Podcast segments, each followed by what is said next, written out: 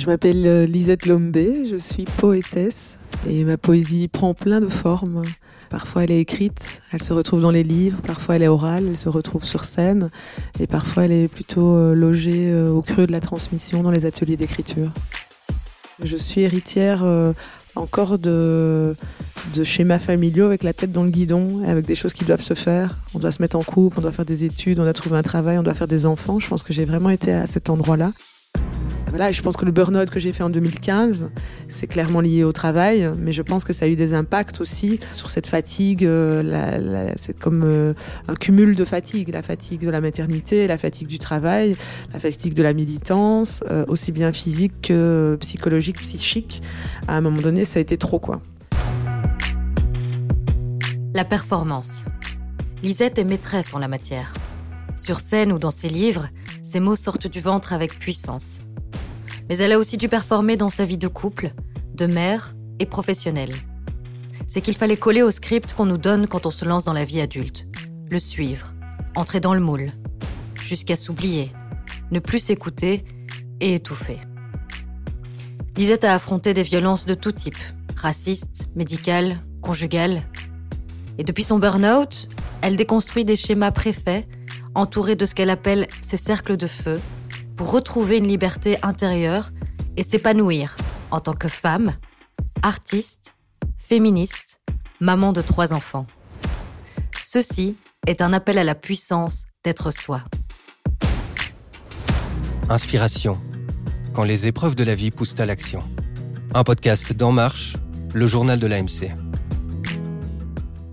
ce que je sentais dans mon premier couple, c'est, euh, je pense que mon mari avait une vision très traditionnelle du couple. Euh, alors effectivement, on se rejoignait sur la logistique, sur le travail, mais je pense qu'il avait une vision bah, de la femme qui doit savoir cuisiner. Moi, je cuisinais pas. Euh, d'une femme, oui, qui s'occupe de ses enfants. Bah, voilà, un CDI, quelque chose de très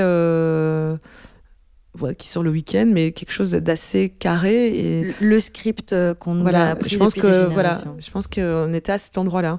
Si je regarde cette femme à cette époque-là, c'est aussi professionnellement, je me cherchais. Donc j'ai été enseignante, j'étais animatrice, mais j'étais pas encore, j'avais pas encore trouvé mon bon endroit. Euh, je, me sentais comme dans un corset dans les écoles, je me sentais comme dans un corset aussi dans l'éducation permanente, avec un public très fragilisé. Je, questionnais pourquoi j'ai fait ces études de littérature qui ne trouvent pas en fait à s'exprimer totalement euh, à ces endroits-là parce que le public est très très éloigné euh, des lettres en fait. Euh, donc il y avait quelque chose, euh, c'est dans le social, je sentais que c'était quand même juste, mais quelque chose euh, en lien avec les mots. Et quelque chose que je voulais pas avoir, je pense à l'époque aussi, c'est que j'avais besoin de m'exprimer moi. là, j'ai toujours accompagné des personnes dans leur expression, donc il y avait quelque chose qui ne s'exprimait pas, et donc voilà, j'étais pas épanouie, je pense, à ce moment-là. Ce n'est pas un rêve d'enfance, euh, la maternité. Mais par contre, chaque fois que j'ai rencontré le père de mes enfants, je me suis dit très vite que ça allait devenir le père de mes enfants. Euh, voilà, donc quelque chose d'assez euh, impérieux et assez rapide, impulsif presque. Voilà, après, c'est quelque chose qui m'a jamais fait peur. Quand je vois des gens qui ont plein de questionnements, est-ce que je fais un enfant, est-ce que je fais pas, etc. C'est la crise, etc. Moi, ça m'est jamais. Donc, je, suis, je porte aussi cet héritage. Euh, je pense aussi euh, de mes parents, des deux parents, à savoir que à la fois, ben, on se pose pas de questions. Ben oui, c'est tout à fait normal d'avoir des enfants après avoir été en couple, après avoir été marié. J'ai repris assez vite le travail après euh, ma première naissance. Et après, bon, quand ils étaient rapprochés, bah, ça posait la question de savoir est-ce qu'on paye 700 euh, euros de crèche ou euh, donc moi j'ai arrêté de travailler en fait euh, la première année, enfin à ma deuxième grossesse. J'étais dans des CDD, dans des CDD à ce moment-là, donc j'avais un métier, voilà moins précaire. Ouais, un des contrats plus précaires. Je pense que je n'avais pas non plus envie de retrouver, de repartir dans les écoles, dans courir à gauche, à droite. Et, je pense qu'à un moment donné, ça m'a convenu aussi. Mais ce que ça a eu comme effet, c'est que là aussi, j'avais comme une, euh, je sais pas d'où ça me vient, mais comme des injonctions. C'est-à-dire que je me suis retrouvée moi qui avais des diplômes et travailleuse, euh, mère au foyer avec deux enfants en bas âge. Et pour moi, c'était comme impensable de rester à la maison. Euh, et donc, je me suis retrouvée tous les matins, j'allais à la ludothèque, à la psychomotricité, à la lecture pour bébé, à la... mais tous les jours. Donc, il n'y avait pas un jour où je sortais pas de chez moi le matin. Mais je pense aussi que c'était pour moi, j'avais besoin de voir des adultes, j'avais besoin de... Et d'ailleurs, je pense que c'est pour ça qu'après un mois, j'ai repris des études de médiation. Moi qui avais été une grande festive, euh, donc je sortais plus. J'étais, euh, je crois que j'ai frisé vraiment un état, euh, je dirais pas, peut-être pas aller jusqu'à dépressif, mais j'ai frisé un état où je, de, je me reconnaissais plus quoi. J'étais euh, effectivement cette mère très euh, pour les enfants, pour les enfants. Alors le corps aussi, parce que les deux grossesses étaient rapprochées. J'ai pris beaucoup de poids à ma première grossesse, un peu moins à la deuxième, mais donc mon corps aussi s'est métamorphosé. Donc ça faisait un petit package un peu comme si j'évacuais un peu la femme. Et donc du coup ça a eu un impact sur le couple. Nous c'est un couple qui n'a pas duré, on s'est assez vite séparés. Je me souviens que mon gynécologue m'avait dit que en fait la vie sexuelle devait reprendre après trois mois. Et que si ce n'était pas après trois mois, je devais commencer donc du coup à me poser des questions. Et je me souviens que je m'étais dit ouais c'est quand même chaud trois mois etc et là aussi je me suis euh, c'est comme si j'avais une date une deadline. Et euh, comme si j'avais dû aussi après chacune de mes grossesses me retaper quoi me retrouver euh, assez vite euh, retrouver ma ligne assez vite retrouver euh, ben voilà les sorties avec les copains euh, cette vie d'avant. Euh, moi j'ai eu un allaitement euh, qui est devenu de plus en plus dégressif. Donc j'ai allaité d'abord trois mois mon premier puis trois semaines mon deuxième et puis trois jours ma fille. Et fondamentalement j'avais pas envie d'allaiter. Mais je pense que pour ma première grossesse je, me suis un peu laissé faire par euh, ce qui se disait, que c'était ça qu'il fallait faire pour l'enfant. Donc je me suis un peu forcée. Mais, mais fondamentalement, j'avais pas envie d'allaiter. Et, euh, et comme j'ai pris en force et en caractère, c'est quelque chose, voilà, par exemple pour ma fille, c'était clair, j'avais très mal, je saignais des seins, c'était vraiment, euh, et pourtant, euh, voilà, les femmes qui sont venues à domicile, etc., ont encore dit, c'est encore, euh, et là j'ai pu dire non, écoutez, je vais prendre des noyaux de cerise, etc., il faut que je désengorge ma poitrine, j'en peux plus, je crève de mal, ça n'ira pas en fait. Je pense qu'à chaque étape, il y a eu des, comme ça des petites violences. Mes fils alors que c'est un choix d'avoir des grossesses rapprochées.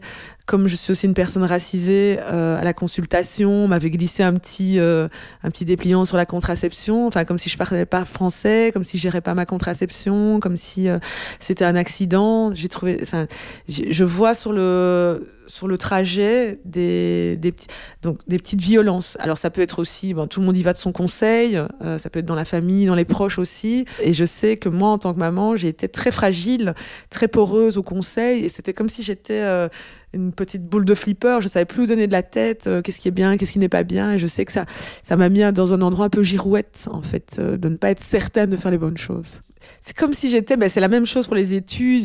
Enfin, je, peux parler comme ça globalement de ma vie. C'est comme si j'avais été sur des rails, quoi. Moi, c'est comme si j'étais euh, un peu coupée en deux. Euh, comme si j'étais toujours à deux endroits et euh, c'était pas possible. Donc, du coup, ça, bah voilà, donc ça veut dire que mentalement, tu n'es pas aligné. Euh, j'étais euh, fatiguée. Euh, continuellement fatiguée. Donc ça, je pense que ça a eu un impact aussi, euh, euh, plus une prise de poids. Plus, euh, je pense que dans mes parties festives, il y avait comme une compensation, donc c'est-à-dire une consommation d'alcool, euh, comme pour sortir de d'une forme d'ennui d'une forme de, de, vie un peu euh, pas monotone mais sur des rails. Et donc du coup il y avait comme quelque chose dès que on allait boire un verre ou dès qu'on sortait quelque chose d'exagéré en fait dans la consommation euh, et... et voilà je pense que le burn-out que j'ai fait en 2015 euh, autant je suis alignée pour dire que, puisque d'autres de mes collègues en ont fait un aussi au même endroit, c'est clairement lié au travail, mais je pense que ça a eu des impacts aussi euh, sur cette fatigue. Euh, la, la, c'est comme euh, un cumul de fatigue, la fatigue de la maternité, la fatigue du travail, la fatigue de la militance, euh, aussi bien physique que psychologique, psychique. À un moment donné, ça a été trop, quoi. Donc t'exploses. Lisette se déconstruit progressivement et entame sa renaissance. Une transformation que son dernier conjoint ne va pas supporter. Mais Lisette gagne malgré tout en puissance, car il faut lutter pour ses libertés.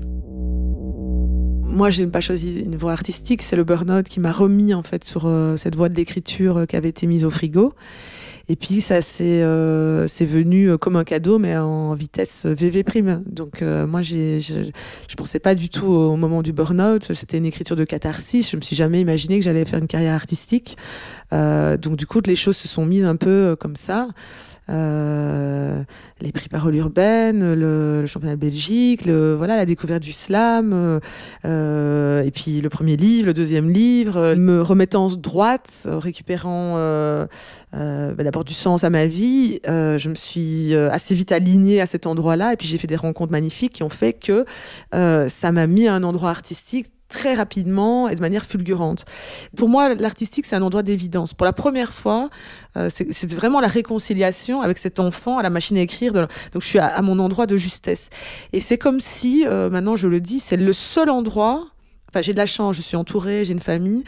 Dans les questions d'emprise, on, voit des femmes qui se coupent de leur famille, ça n'a pas été le cas. J'avais vraiment un cercle de feu familial. On voit des femmes qui se coupent de leurs amis, ça n'a pas été le cas. J'ai un cercle de feu. Et sur la question artistique, on voit des femmes qui s'étiolent, qui, euh, qui se meurent dans leur boulot, qui se coupent de tout, qui deviennent dépressives, etc. Ça n'a jamais été le cas. C'est comme si j'avais eu un cercle de feu, tellement j'étais à ma juste place, et tellement... Euh, euh, comment dire, euh, dans les ateliers, la question de la transmission, il y a quelque chose qui est plus grand que moi, je le sens, comme une espèce de mission. Euh, c'est-à-dire, je suis tellement à ma juste place, sur scène, je vois que les textes font tellement du bien aux gens, je suis alignée, mais d'une manière, c'est puissant, quoi. En ça, la pratique artistique, et c'est quelque chose, d'abord, c'est de la catharsis, euh, c'est-à-dire qu'on a une capacité, en tout cas moi par les mots, mais ça pourrait être la peinture ou la danse, à expulser quelque chose qui pourrait te détruire euh, psychiquement. Euh, c'est très vite mis sur le papier, donc il y a le médium artistique qui, met à distance en fait, qui garde traces, qui garde mémoire. Et puis tout le travail fictionnel, c'est encore une autre distance, la transformation en personnage. et quelque part, le personnage te guérit, te précède tu le crées, il te tire aussi à lui, euh, tu peux le noircir, mais si on parle d'un personnage de résilience, il va être résilient avant toi et il te montre la route. Et ce que tu écris pour lui, tu l'écris pour toi. Quand tu t'adresses à lui, euh, quand tu lui donnes de l'épaisseur, quand tu le crées fort, quand tu le crées résilient, il t'amène sur ce chemin, il te précède en fait. Euh, sa soif de respect euh, précède la tienne, euh, sa lucidité précède la tienne, sa capacité de résilience précède la tienne. Donc voilà, pour, moi, c'est pour ça que c'est important quand on est à un endroit de poésie sociale ou un endroit de littérature sociale pour moi, c'est important de, de, ne pas lâcher cet endroit, en fait. Et, euh, et, pour ça, on a de la chance. Voilà, dans notre collectif El Slam, moi, je suis entourée que de poétesses militantes. Euh, donc, euh, on sait que quand on passe par des tempêtes, non seulement on a nos cercles de feu qui nous redisent qu'on n'est pas folle et que euh, à tout problème des solutions, ça c'est le mantra de ma famille. Euh, tu sais que tu es dans l'œil du cyclone, mais que ça va passer en fait, et que tu as du soutien et que tu pas seul. Euh, et aussi que l'artistique va te permettre de, sublimer, de transcender, de donner du sens à ce qui a l'air de ne pas en avoir là.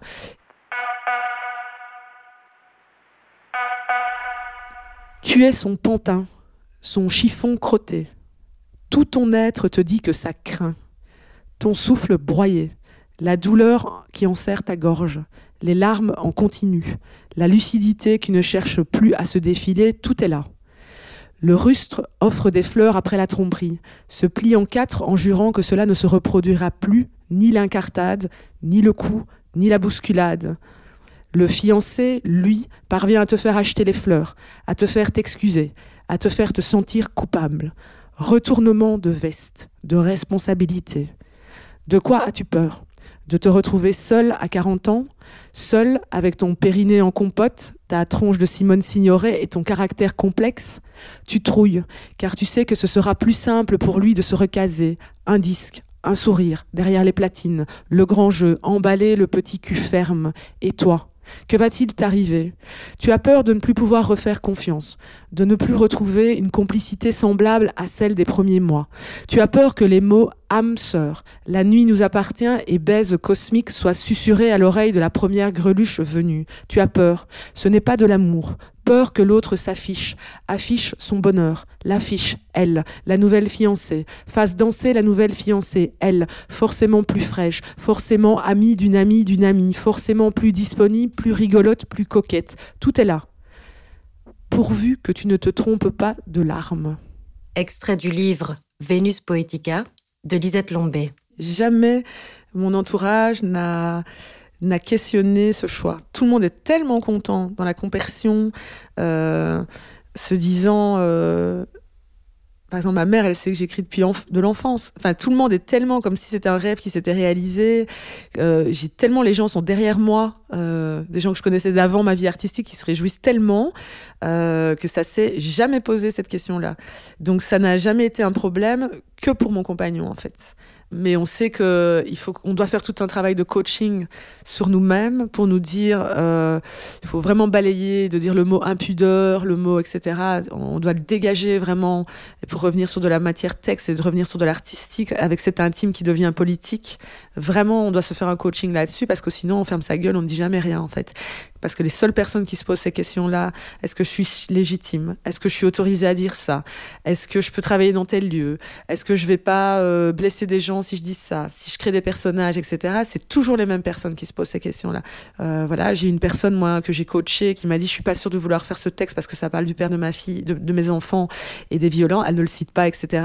Elle me dit je crois pas que je... alors que le texte est super puissant et qui peut l'emmener au championnat de Belgique, j'hésite à le faire parce que voilà, etc. Et j'ai dû lui donner donner des conseils pour qu'elle amène ce texte sur scène, pour m'entendre avoir mes réponses à mes propres questionnements. Est-ce que, à partir de quand est-ce que je vais pouvoir parler de l'emprise dans un texte sans euh, que ça ait des implications familiales? Donc je veux dire par exemple là sur les questions d'emprise, euh, c'est des amis euh, qui ont vécu ça qui euh, peuvent m'entendre, qui peuvent me comprendre euh, sans me juger.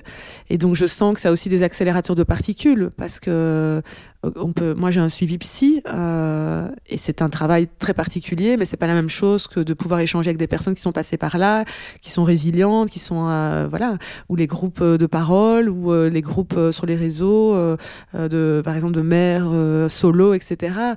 C'est quand même tous des endroits où on se reconstruit, où on est écouté euh, dans, une très grande bienveillance, où on a des pistes, des outils. Moi, j'ai mes copines qui n'arrêtent pas de me filer des livres pour le moment et qui euh, sont euh, qui agissent à un endroit de bibliothérapie. donc des copines qui redisent tu n'es pas seule quotidiennement, des copines qui me redisent mais regarde le parcours que tu as eu. Donc elles sont sur c'est tous les jours. C'est-à-dire, moi, je n'ai pas un jour euh, où je n'ai pas plusieurs personnes, euh, ça peut être ma mère, ma soeur, mais aussi des amis, qui, euh, ou même mon ex-mari, voilà, qui me dit, bah, tu peux être super fier de toi, et je, il participe aussi dans le sens où il n'y a pas de souci, voilà, je comprends que tu travailles, je conduis des enfants au foot. si je n'avais pas toutes, toutes, toutes, ces personnes autour de moi, je pense que la carrière artistique, c'est pas possible moi, je monte chaque fois sur scène, il euh, y a du monde derrière moi. Je suis toute seule derrière le micro, mais c'est comme si j'avais plein de monde derrière moi euh, qui, euh, que je reconvoque par le texte. Et je suis en perpétuelle gratitude parce qu'en plus, je sens énormément de compersion, hein, des gens qui se réjouissent sincèrement pour ce qui m'arrive. Voilà, avec El Slam, ça nous a appris ça aussi, de comment artistiquement on se sort de la concurrence, comment on se réjouit pour l'autre, comment on creuse des sillons pour d'autres, et puis après c'est d'autres qui creusent des sillons pour nous c'est une pratique artistique individuelle, mais qui est pour moi collective. Euh, quand je vois autour de moi, on dit chaque fois ça, on grandit ensemble. Euh, quand je vois le parcours de ma sœur, quand je vois le parcours euh, de Cindy van der Meulen, Joël Sambi, enfin les personnes qui sont là depuis le début d'El-Slam et qui ne viennent pas d'école d'art. Qui viennent du burn-out, qui viennent de la militance, qui viennent de l'éducation permanente ou d'encore ailleurs. bon, ben voilà. Et chaque jour, on se dit, mais on peut être fier de nous je pense que je sentais que c'était pas aujourd'hui. Je peux vraiment dire là, je vis seule. C'est mon modèle de vie euh, idéal. Euh, qui me respecte totalement. Euh, je sens que j'ai besoin de ma liberté, donc je suis en garde alternée, je sens que j'ai besoin que je, chéris cette liberté que j'ai une semaine sur deux, qui me permet de me construire aussi en tant que femme, de prendre du temps en tant que femme. C'est un modèle qui me convient totalement. Euh, et la semaine où je suis avec mes enfants, je suis cette mère poule, euh, cette maman taxi. voilà, il y a le bon et il y a, toujours cette fatigue, toujours c'est, ben ça, on ne peut pas y échapper. C'est trois enfants, donc ça a une multiplication d'activités. Euh, il y a ce stress sur payer le loyer, tenir maison, voilà, payer les factures, etc. Parce que je vis seule. mais néanmoins, c'est pour moi le modèle idéal. Je ne me revois pas. je pense que je ne le dis pas par-delà la jambe, je pense que je ne revivrai pas avec quelqu'un sous la forme euh, du couple. Euh, c'est quelque chose qui me convient pas, qui m'a pas convenu et il m'a fallu du temps pour me rendre compte que ça me convenait pas du tout ce modèle-là. Et donc j'ai l'impression d'être euh, dans mon nid, vraiment d'être chez moi et d'avoir ma tribu et d'avoir mes amis qui viennent, ma soeur, etc., ma famille, mais d'être que quelque chose de, de choisi pour la première fois en 20 ans, j'ai vraiment l'impression d'avoir quelque chose de choisi, euh, de vivre la vie que je veux vivre, euh, et que ça s'est réconcilié la question de la maternité, la question de la vie de femme. Euh, aussi grâce, je pense que ce n'est pas possible si j'avais pas ma mère, ma soeur, des amis, des marraines, etc. J'aurais peut-être fait encore un pas de de recul ou de peur, ou j'aurais encore posé des choix qui auraient été dictés par la peur, euh, peur de la solitude, peur euh, de l'âge qui avance, peur euh, des peurs de la précarité financière. Du coup, c'est l'acceptation, pour moi c'est le mot, pour le moment c'est ça le mot accueillir, l'acceptation que le métier est difficile, fatigant, la fatigue ne va certainement pas s'enlever, il faut se créer des poches de résistance, des poches de repos, mais ça ne s'arrêtera pas. Euh, comme sur la militance, ça ne s'arrêtera pas. Donc moi, l'acceptation, comme la lucidité, une fois que tu sais pas revenir en arrière sur les injustices, euh, il faut se créer des poches de résistance, du self-love, du self-care, mais ça ne s'arrêtera pas, on ne sait pas revenir en arrière. et donc c'est plutôt cette acceptation-là et de se dire comment on entre en résistance à l'intérieur de ça. Donc c'est-à-dire d'accepter que ça peut prendre du temps, la reconstruction, euh, d'accepter que la lucidité, euh, ça grignote, c'est énergivore, euh, d'accepter que la précarité, pour en sortir, il faut du temps. Et donc il y a des impermanences comme ça qu'il faut accepter. Et à côté de ça, s'appuyer sur euh, les amitiés au long cours, les compagnes de route, euh, toutes les amies. Là, c'est comme euh, une grande bande badass, mais qui traverse le temps, en fait. Donc, c'est accepter l'impermanence à certains endroits, accepter qu'on ne sait rien changer sur certaines choses, et puis voir les leviers d'action et voir ce qui traverse le temps. Et pour moi, il y a la question de la, au-delà de la sororité, de l'amitié, quoi. Euh, moi, j'ai des, grandes amitiés de 25 ans qui sont des calmes plats, c'est-à-dire euh, qui ne sont pas questionnés, jamais une dispute en 25 ans. C'est vraiment. Et donc, du coup, c'est un endroit hyper confortable. C'était ça, les cercles de feu. C'est-à-dire d'avoir comme ça des personnes. Euh, le calme, quoi. Vraiment, le, une assise, mais qui donne beaucoup de force. voilà. Je sais que je ne serai jamais à la rue. Je ne serai jamais seule. Et donc, du coup, ça crée aussi une forme d'intrépidité artistique. Parce que on sait qu'on peut retomber sur ses pattes, on sait qu'on peut prendre des risques, bon, mesurés, mais que euh, on sait que s'il se passe des choses négatives, etc., euh, il y a un filet, quoi. Vraiment, euh, enfin, un filet avec des, des mains, quoi, qui se tendent. c'est ça, c'est assez. je pense que c'est une, une super force, quoi. Pour en savoir plus sur le parcours de Lisette, retrouvez l'article Lisette Lombé, poétesse pour les derniers rangs, sur enmarche.be. Vous pouvez également suivre son travail et ses luttes via son site web lisettelambé.com. À bientôt pour une prochaine inspiration.